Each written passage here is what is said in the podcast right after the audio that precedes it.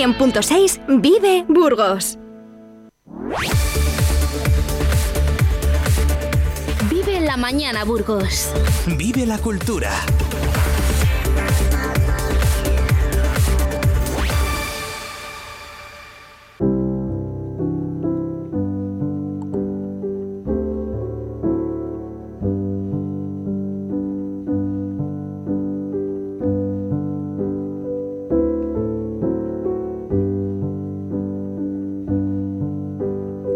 Dejamos que suene la música, tener un poco de paz, un poco de tranquilidad, porque nuestro próximo invitado viene con mucha energía. Venimos a hablar de arte hoy con Óscar Martín, nuestro escultor y activista plástico. Su obra simbólica busca el encuentro entre lo primitivo, el presente y el futuro, y él es un artista referente ya en Burgos. Óscar, buenos días. Hola, buenos días, Carlos. Como cada miércoles, con gran alegría de estar aquí y también muchísimas gracias a los oyentes que, nos siguen y que, que nos aguantan, ¿verdad? Que, con nosotros. que nos aguantan, porque igual les pegamos unas chapas algún día, ¿verdad? bueno, a mí realmente, no sé, me, gusta compartir porque eh, desafortunadamente no hay muchos lugares ¿no? donde poder hablar así de estos temas que hablamos, que creo que, mezclamos la espiritualidad con el arte, con, con la comunidad, con la vida y para mí es un desahogo. Para mí, lo, que sí es mm. cierto lo que dices, que puede haber algunas personas, pero eso ya sabes que se soluciona fácil, ¿no? Mm. cambia de día durante ese momento y ya está. Pero yo creo que tenemos a seguidores porque a mí me van llamando y, es una satisfacción el sentirse útil. Yo creo que es la satisfacción más grande como ser humano que, tenemos, ¿no? La, la utilidad, ¿no? Yo te puedo decir, yo te puedo decir que el feedback que tengo de los oyentes con este programa, con tu colaboración, es tremendo, ¿eh? que me habla muchísima gente. También tengo que reconocer que tenemos muchos amigos comunes y que cuando les llega el podcast, pues también me lo reenvían a mí. Digo que ya lo tengo, no me lo envíes, que ya lo tengo. bueno, que sepas que, hemos, bueno, ya lo sabes, que hemos puesto un canal de, mm. Spotify de nuestra, de nuestra sección, porque creo que también era interesante como tener ahí un pequeño registro ¿no? de todos los programas, porque el otro día viéndolos ya hemos hecho muchos, entonces eh, creía que era interesante tener ese registro y que las personas pues puedan en Spotify pues buscar y ver e incluso oír o, o escuchar alguno de los programas que, por circunstancias no hayan podido ir en su momento. Fantástico, es que además hoy en día nos pueden escuchar en cualquier parte del mundo, incluso en la Luna, porque también en la Luna tienen que tienen wifi cuando cuando van, cuando van, hoy no, hoy no sé si, si habrá alguno con wifi en la Luna o en Marte, pero pero cuando van para allá en las expediciones van muy conectados, con lo cual pueden escuchar este programa cuando ellos quieran y como tú dices, a partir de ahora también, como no, en Spotify. El programa de hoy va un poco a raíz de, esa foto que nos mandaste el domingo ejerciendo tu derecho de voto. Y yo te quería preguntar hoy, porque me gusta un poco saber qué significa para ti la participación política en las elecciones, antes de empezar, sin entrar en temas políticos, que aquí ya sabemos mm. que cada uno tiene su opinión, efectivamente. Pero ¿qué representa para ti el hecho de depositar la papeleta? Pues mira, eh, eh, es algo muy interesante porque a mí no me gusta, la verdad, que hablar de política porque no, entiendo mucho y de hecho creo que, la política es algo en el que las personas que nosotros, eh, vamos a decir, asignamos o cada uno selecciona porque para que le represente, pues tengan que entre ellos, pues eso, hacer política, es decir, hablar, negociar, porque en cierta forma son los representantes de los ciudadanos. ¿no? Yo, por ejemplo, llevándolo a algo más pequeño para comprenderlo mejor, en una comunidad de vecinos donde hay 22 vecinos, por ejemplo, pues tienen que reunirse para llegar a un acuerdo para realizar ciertas cosas en la comunidad. A lo mejor, por ejemplo, hay que poner un ascensor, a lo mejor hay que arreglar el tejado, y el primero pues no ve que haya que arreglar el ascensor, porque si yo vivo en el primero, si yo subo andando, ¿no? O, no tienen por qué arreglar las tejas, porque al fin y al cabo yo vivo en el primero, no vivo en el séptimo.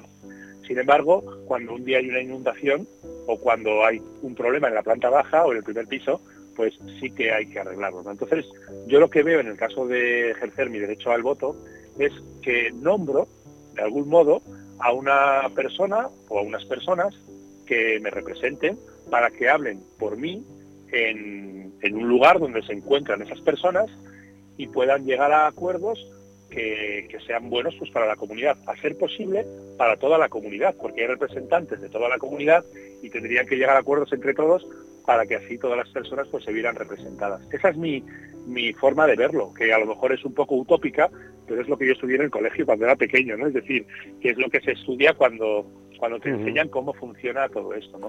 ¿Qué ocurre? Que luego lo que pasa alrededor, pues a veces pues es diferente, es como lo de los derechos humanos, ¿no? Es una cosa que a mí siempre me ha, me ha impresionado, el, que tenemos una, unos valores o, o queremos hacer una serie de cosas por los demás y por nosotros mismos, pero sin embargo a la hora de la realidad es como que fuera uno tonto, ¿no? Cuando dice, pero eso no tendría que ser así, tendría que ser asado, ¿no? Y dice, no, no, no, hombre, por favor, ¿cómo? Pero si es una cosa que todos hemos dicho como que es bueno para todas las personas, ya, pero hombre, eso son cosas de los papeles. Hmm. Entonces ahí te quedas un poco, y yo creo que eh, eh, esas, ese tipo de cosas en las que la realidad no tiene nada que ver con lo que se propone la sociedad, pues luego a los jóvenes y a los niños les deja muy desorientados, porque ven a los adultos que proponen una cosa que en parte suena como justa y desde el sentido común es justa, pero a la hora de la verdad, de ponerlo en práctica, no lo hacen. Entonces, claro, un niño o un joven no lo entiende. Se desconcierta, así es. Pues Óscar, a raíz, a raíz de verte el otro día con esa fotografía en la cual metías tu papeleta en la urna, pues se me ha ocurrido presentar el programa de hoy, pues el arte como conciencia social. Y además es que coincide que hace unos días veía una estatua de una niña leyendo en un campo arrasado por un incendio forestal en Oregon, en Estados Unidos, en el verano de 2020. Una obra de Andy Nelson que me hizo pensar que los artistas y creadores podéis hacer una labor extraordinaria para anticiparos con vuestro trabajo a las consecuencias, por ejemplo, del cambio climático y catástrofes provocadas por el hombre. ¿Tú qué opinas, Oscar? Yo, vamos, veo a los autores como personas que se expresan y a través de esa expresión comunican. Pero también te veo a ti como un comunicador, como es lógico, ¿no? Porque lo eres. Yo creo que todas las personas que comunican tienen la oportunidad de compartir, pues, una visión de, la vida, una visión del mundo, una visión de sí mismos y, una, y, tiene la, oportunidad de, ayudar a otras personas a ver lo que a veces son incapaces de ver. Es decir, que en ocasiones nos encontramos frente a un conflicto y, no nos paramos a mirar realmente el conflicto, sino lo que hacemos simplemente lo miramos por encima o bien tenemos una idea preconcebida. ¿Qué ocurre? Que si nos paráramos a mirar, a ver, a analizar y a comprender, quizás la visión sería otra, porque lo que está claro que todos en nuestro interior, por nuestra educación y por nuestra forma de, vida, sabemos lo que está equilibrado y lo que está desequilibrado. Entonces, sí es cierto que los autores, por ejemplo en este caso plásticos, tienen la oportunidad de ayudar a las personas a ver o a mirar un poquito más allá. Y en ese punto de mirar más allá o de ver más allá es donde pueden analizar y darse cuenta de cuál es la situación y en ese eh, y, en ese momento pues ver realmente qué pueden hacer a nivel personal. Porque realmente como ciudadanos solo podemos hacer cosas a nivel personal. Es decir cambiar lo decían muchos filósofos ¿no? muchos maestros. Si cambias tu mundo es decir si cambias tú cambias tu mundo y cambias el mundo. Porque realmente muchas veces no me acuerdo una vez te voy a contar una anécdota porque es curiosa no yo me acuerdo hace años estaba en, Francia exponiendo en, en Vitel y había una persona que estuvimos hablando sobre el mundo, ¿no? Estas cosas que te pones a hablar del mundo, ¿no? y, claro, el hombre me empezó a hablar del mundo y me empezó a hablar de lo mal que estaba el mundo y de lo mal que estaba el mundo y mientras estábamos hablando de lo mal que estaba el mundo se fumó un paquete de casi de tabaco, pero en una hora y media o en dos horas. Es decir, no paraba de fumar y de fumar y de fumar. Y yo pensé, digo, joder, después, ¿no? Lo analicé después, dije, qué curioso que durante este momento que hemos estado pensando lo mal que estaba el mundo, este señor se ha fumado casi un paquete de tabaco. Es decir, ha saturado sus pulmones, ha contaminado sus pulmones, que es su mundo, porque es su templo, es su casa, es su, ser. Y se ha estado intoxicando durante una hora mientras queríamos resolver el mundo. ¿no? Entonces, esta reflexión sí que la hice y, y, lo apliqué a mi vida. ¿no? Dije, Oscar, ¿en qué estás tú contaminando tu mundo? Es decir, tu, tu casa, tu templo. ¿Qué estás tomando o qué estás comiendo que te está intoxicando? Decir, que que la acción tiene que venir desde dentro hacia afuera, quiero decir con esto. Y yo creo que los autores muchas veces te trasladan eso, ¿no? ¿Qué haces con tu vida? ¿Qué haces con tu, con tu día a día? ¿Y qué es lo que tú puedes aportar desde tu, desde tu forma de vida a la comunidad. ¿no? Oscar, ¿no crees tú que quizás una de las causas de tantas guerras y horrores del pasado y como no también del presente, hoy estamos más tranquilos con el tema ruso y Ucrania, parece que las tropas se despiden, pero con cautela. ¿Y crees, no crees tú que una de las de, las carencias que tenemos es esa falta de capacidad de mentalizarnos de lo que producen los malos comportamientos sociales y que nos está llevando pues al nihilismo y a la desconfianza total hacia el ser humano. ¿Consideras que el mundo del arte, los artistas actuales, estáis implicados lo suficiente contra comportamientos bélicos, totalitaristas y contra las personas que no respetan el planeta? Hombre, creo que, hay muchos tipos de, artistas, ¿no? Creo que hay personas como que entienden que tienen que hacer un, tipo de, trabajo que sea más un grito, ¿no? O sea, denunciar que a veces es un grito de desesperación y muchas veces va unido a su carácter, ¿no? Creo que cada persona tiene su forma de, ser, ¿no? A lo mejor alguien, y además es curioso, porque a lo mejor alguien te está proponiendo que, que cambies tu vida hacia un equilibrio, ¿no? Yo siempre digo, en vez de mal o bien, prefiero decir equilibrio y desequilibrio porque todos andamos en ese equilibrio y desequilibrio. ¿no? Muchas veces una, yo, por ejemplo, a lo mejor durante un mes estoy realizando las cosas bien y a lo mejor luego durante una semana por circunstancias externas puedo desequilibrarme. ¿no? Mm. Entonces, hay muchas personas que tienen muchas formas de decir las cosas. Y pongo este ejemplo para a lo mejor comprenderlo, no sé si se comprenderá mejor o no, yo voy a intentarlo. ¿no? Pero a veces alguien que habla con mucho cariño para explicarte algo en lo que estás desequilibrado. ¿no? Y desde ese cariño tú lo recibes con el corazón y te es mucho más fácil escucharlo. hay otras personas que te pegan dos voces y, y a lo mejor lejos de ayudarte a comprender que estás desequilibrado, aún te desequilibras más porque te entra ira o te entra rencor o te entra un odio hacia esa forma de hablarte y lo que haces es poner una pantalla o poner una barrera porque esa forma de hablarte no te funciona. Entonces tenemos una gran suerte porque hay mucha cantidad o una gran cantidad de autores y cada uno tiene una forma de expresarse. Pero por supuesto que yo entiendo y estoy de acuerdo contigo en que los, autores, tanto sean plásticos, es decir, escultores, pintores, eh, o sean músicos, o sean escritores, o cualquier otro tipo de persona, o incluso comunicadores, ¿no? periodistas como tú, ¿no?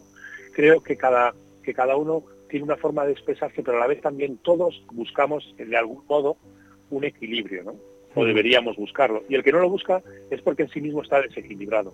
Creo que en ocasiones, por circunstancias externas, nos podemos desequilibrar, como decía antes, y nos puede dar esa, no sé, como el, el estar confusos. Y si nadie nos indica que estamos confusos, creemos que no lo estamos, porque el humano también tiene una gran capacidad de autojustificarse y tiene una gran capacidad de encontrar los motivos por los cuales lo, que está haciendo está en equilibrio o está, según podemos decir, también bien hecho. ¿no? Y claro, eh, si a esa persona tuviéramos la oportunidad de poderle compartir y mostrarle lo que está haciendo, las consecuencias que tiene y sobre todo cómo repercute eso en otras personas, quizás esa persona en su interior, en su corazón, porque todos tenemos corazón y todos estamos llenos de amor, diría, ¿qué estoy haciendo? No, no era consciente y pueda cambiar su actitud. Entonces, creo que la suerte es esa, que hay muchos tipos de autores y, al, y cada uno, al tener una forma de expresarse, también a su vez tiene unos receptores que son más afines y lo reciben con un cariño ese, diferente o esas diferentes formas de expresión. Así que es genial que haya multitud de actitudes en la expresión. Oscar, yo pienso que el arte es el espejo de la sociedad, pero no siempre se refleja de forma inmediatamente comprensible y por eso requiere, pienso, un trabajo emocional y educacional y cierta capacidad también de interpretación. ¿Piensas que los artistas tenéis esa capacidad de anticipación o cuando llega una obra con un mensaje de protesta o con un contenido social que exige un mayor cuidado, por ejemplo, por el medio ambiente, ya es tarde. Estoy pensando, por ejemplo, en el cuadro del Guernica de Picasso, que con sus figuras simbólicas remite a las violencias de la Guerra Civil Española y que los españoles conocimos mucho después de esta guerra. ¿Tú crees que se puede anticipar, que, que una obra puede ser precursora de, de lo que nos puede pasar o siempre parece que vamos a remolque de lo que ya ha pasado?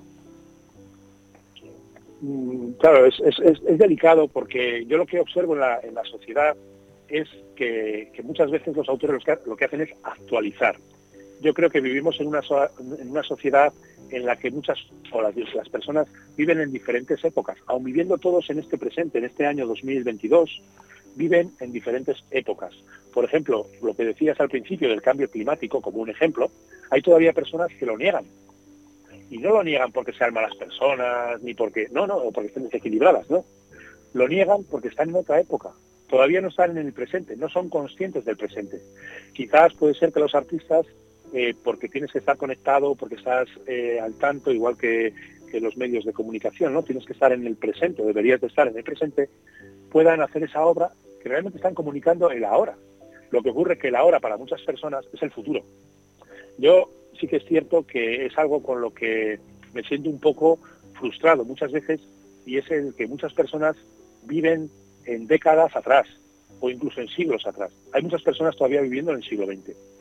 Y estamos en el, siglo XXI, estamos en el año 2022, es decir, que estamos en el año donde las películas, cuando las veíamos en los años 80 o 90, las personas vestían con papel de albal y iban volando con sus coches, no sé cómo, decirlo, ¿no? Así es. Entonces, vivimos, eh, claro, vivimos en una época en la que ahora mismo tenemos una tecnología en la que en un móvil tenemos lo que cuando salieron los primeros ordenadores hubiera ocupado no, no, no una habitación, sino varios edificios, un solo móvil, de la gran capacidad tecnológica que tenemos.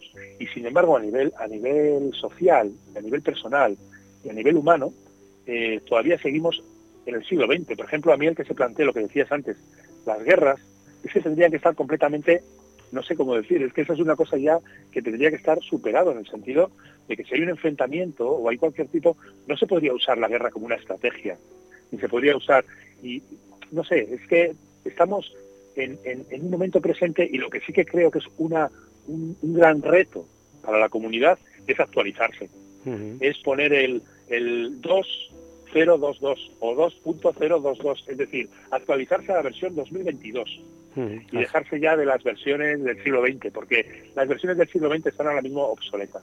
Qué ejemplo, qué ejemplo más puesto. Sí, sí, qué ejemplo más bueno has puesto. Te quería preguntar también, porque a mi juicio el arte es más que patrimonio cultural, sirve para crear una memoria colectiva y para que los errores y horrores también del pasado no se vuelvan a repetir nunca más. El arte tiene la característica de transformar a las personas, desde quien lo utiliza como medio de expresión hasta quien lo ve y lo percibe como espectador. ¿Tú qué opinas?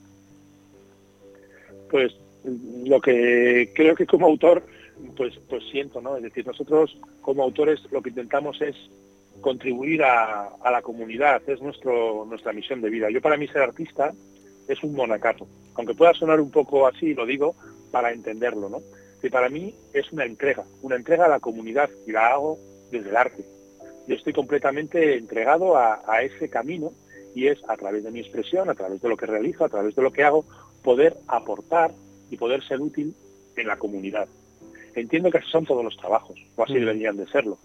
Entonces, creo que, la cultura es algo que nos ayuda a comprender, que nos ayuda a analizar y sobre todo que nos promueve o nos estimula para ver, no solo para mirar, sino para ver, no solo para escuchar, o no solo para oír, mejor dicho, sino para escuchar. Es decir, creo que, que que la, pues eso, la expresión artística nos estimula y nos, nos motiva para ser más sensibles y estar más abiertos a analizar, a estar presentes. ¿no? Y, y, sin embargo, muchas veces la cultura no se tiene en cuenta. Yo, por ejemplo, en la campaña ¿no? de Castilla y León, pues he visto muy pocas personas que hablen de cultura y de cuál van a ser sus enfoques frente a la cultura. Ah, pero ¿has visto alguno? ¿Has visto alguno? no, no, que ninguno, ninguno ha dicho nada sobre eso. yo no he sí. ninguno, ninguno nada. como, como ha dicho, he visto a muy pocos, digo, yo no he visto a ninguno. no, no, bueno, no, ninguno. Yo he visto, porque sí que es cierto que he seguido un poco todo esto, porque yo no, no lo suelo ver, de hecho no veo casi la televisión, pero en este caso, como era algo tan cercano, ¿no? y parece que es nuestra, es nuestra comunidad, nuestra casa, ¿no? pues me parecía interesante, simplemente como una especie pues, de visión, ¿no? De qué ocurre y, de, y lo que dices, ninguno ha hablado de cultura. Hubo uno que dijo como que sí, que se iba a cuidar el patrimonio de lo que ya había, pero no se habla del presente, no se habla de la cultura, de cómo enfocar la cultura, porque hay que entender que la cultura es lo que existe en este momento, pero sobre todo lo que estamos dejando, la huella que estamos dejando y lo que queremos también que pase a las generaciones que están ahora, vamos a decir, pasando de la juventud a, a ser adultos o de, la, o de la infancia a la juventud. Entonces, qué es lo que queremos hacer con la cultura, qué es lo que nos va a formar y es lo que va a crear las costumbres y es lo que va a crear sobre todo la forma de sentir y la forma de ver la vida. Porque por la cultura que hemos ido arrastrando durante, o, bueno, o que hemos ido aprendiendo durante el, pasado, es como ahora entendemos la comunidad o entendemos a la sociedad o entendemos a la familia. Y sin embargo, no se pone atención en la cultura. Y entonces piensas, bueno, ¿y, qué, ¿en qué se pone atención? En la economía, sobre todo, en la economía, que está muy bien, porque está muy bien y es, fundamental, y es, es un pilar fundamental, pero la cultura es otro. Y Oscar, frente a los movimientos, Oscar, frente a los movimientos artísticos que sostienen que el arte solo debe hablar del arte y no hacer labor social. Existen también artistas muy comprometidos que afirman todo lo contrario y que debe ser un acto de toma de conciencia, de denuncia e incluso de emancipación social. Cuéntanos, ¿crees que este debate pasa por etapas en la vida de un artista, que puede tener momentos más críticos y otros más delicados y ser más consecuente o menos con la parte social?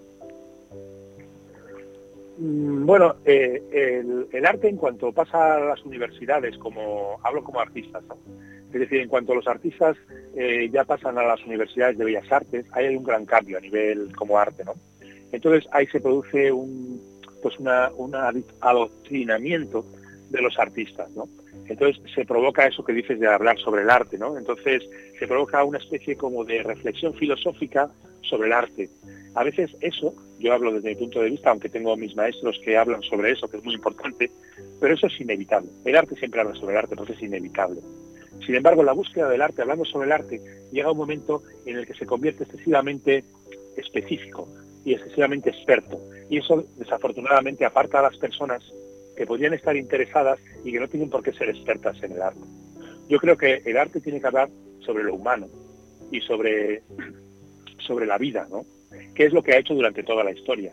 Porque nos podemos centrar en hablar sobre el arte y cada uno puede hacer lo que quiera, pero al final eh, el arte es una expresión de, la, persona, del ser, y lo que hace es expresar su interior. Entonces, es, es, es lo que hace, es poner una, igual que cuando hablo del arte como plástico, pero vamos, podría ser cualquier otra cosa, ¿no? Es decir, podría ser un libro, podría ser cuando alguien escribe o cuando alguien pinta o cuando alguien hace una escultura, está materializando lo que tiene dentro. Entonces, podemos luego ya realizar una obra filosófica, porque lo que hay sí es cierto es que muchas tendencias, ¿no? Hay tendencias en las que, por ejemplo, la red conceptual, el, es decir, que hay, muchas tendencias dentro del mundo del arte y cada una ejemplo, el dadaísmo, que es del siglo XX, que también tiene esa, esa reflexión sobre, sobre el arte y sobre la utilidad, inutilidad y, provocación. Entonces, tiene una, una, gran cabida. Hay personas que solo hacen una idea, que no llegan a materializar nada, sino simplemente la propia idea en sí ya es la obra.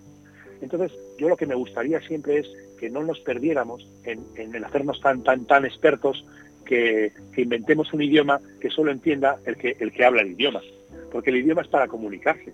Entonces, si yo hablo un idioma que solo hablo yo, es difícil que pueda comunicarme con los demás.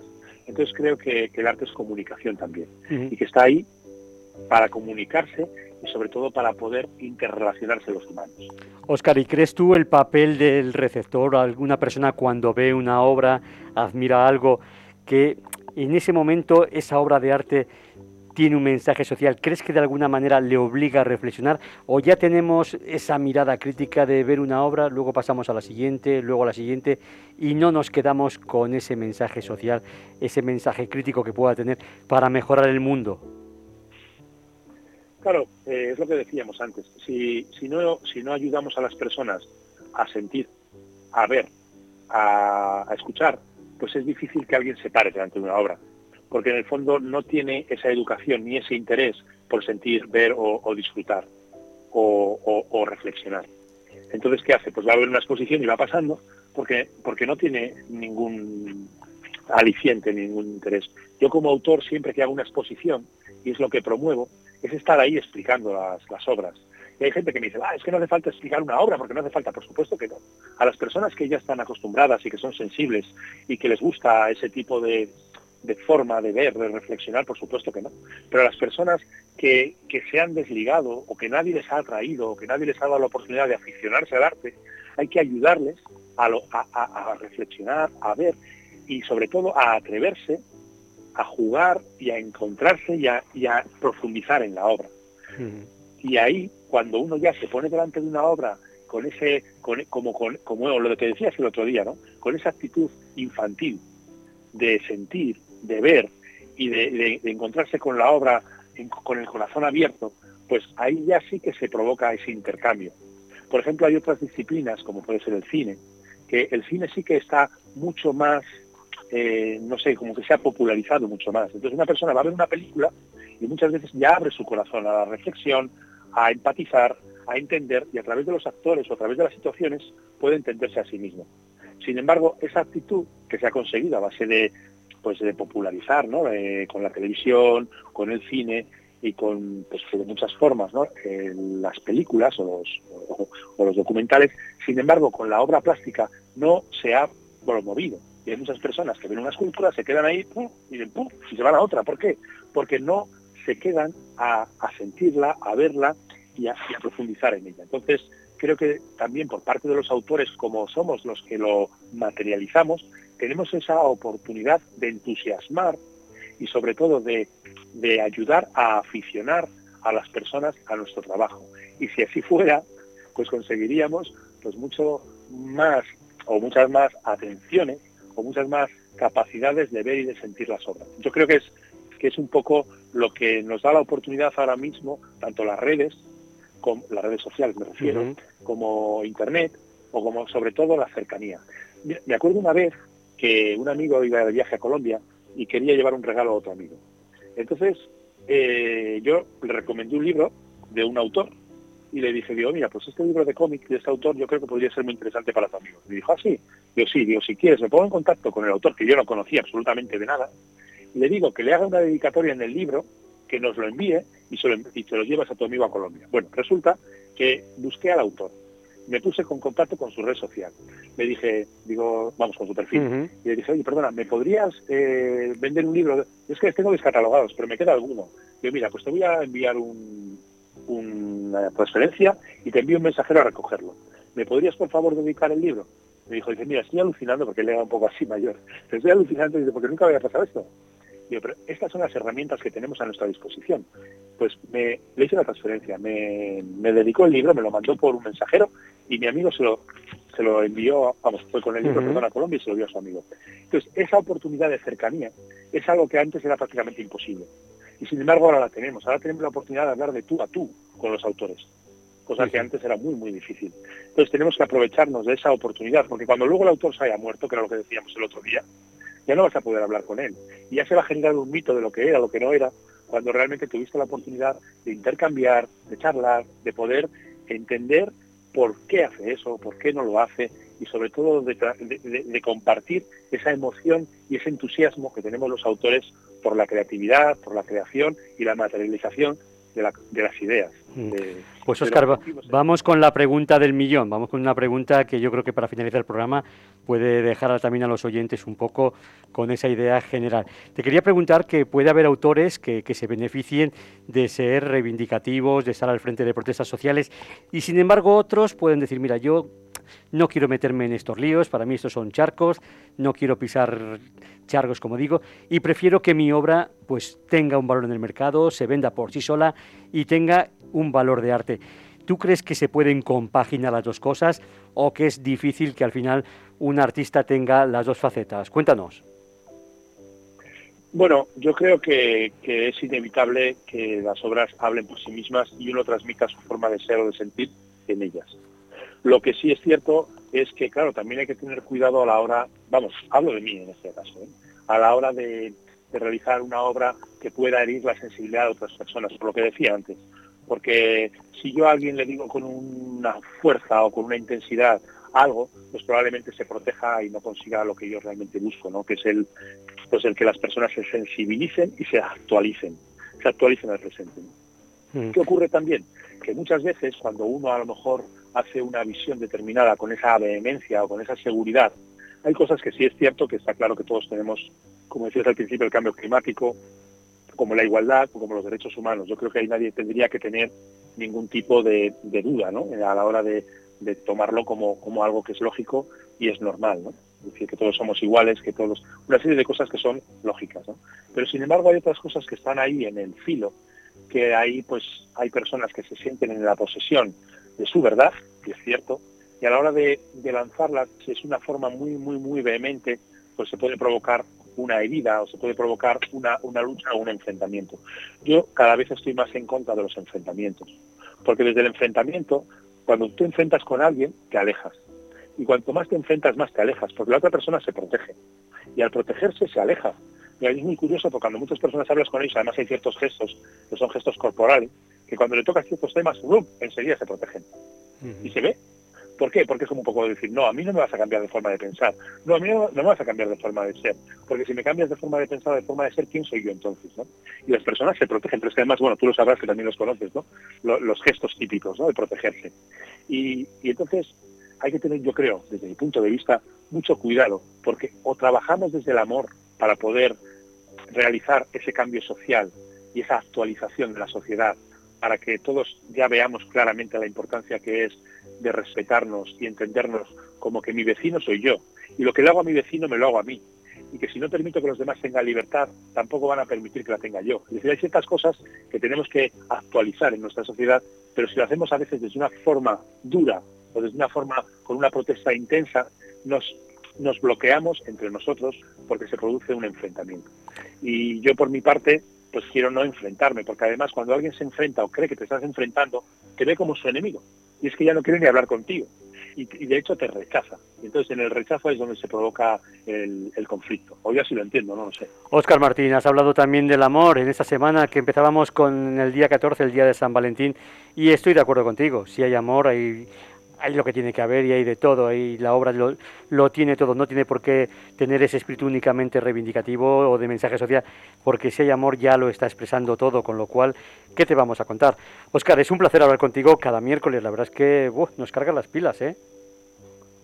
Bueno, es mutuo porque me haces hablar de, temas que a lo mejor tengo ahí guardados y al ponerles en, la boca también les escucho yo y me dicen, venga, venga, Óscar, a trabajar, a seguir trabajando con ilusión, con alegría y sobre todo que entiendas que formas parte de la comunidad y esta es tu función y esta es tu entrega. Así que adelante. Así que te agradezco de corazón que me des esta oportunidad y agradezco a los oyentes que, como dicen, pues muchos son amigos y gracias al cielo que lo son, pues, y amigas, que, nos escuchan y que comparten con nosotros. Así que muchísimas, muchísimas gracias por esta oportunidad. Pues Oscar, un gran placer. Te emplazamos al próximo miércoles. Buenos días, buena semana. Buenos días. Un abrazo, Carlos. Vale, lo mismo. Hasta luego. Gracias. Hasta luego. ¿Tú qué radio escuchas?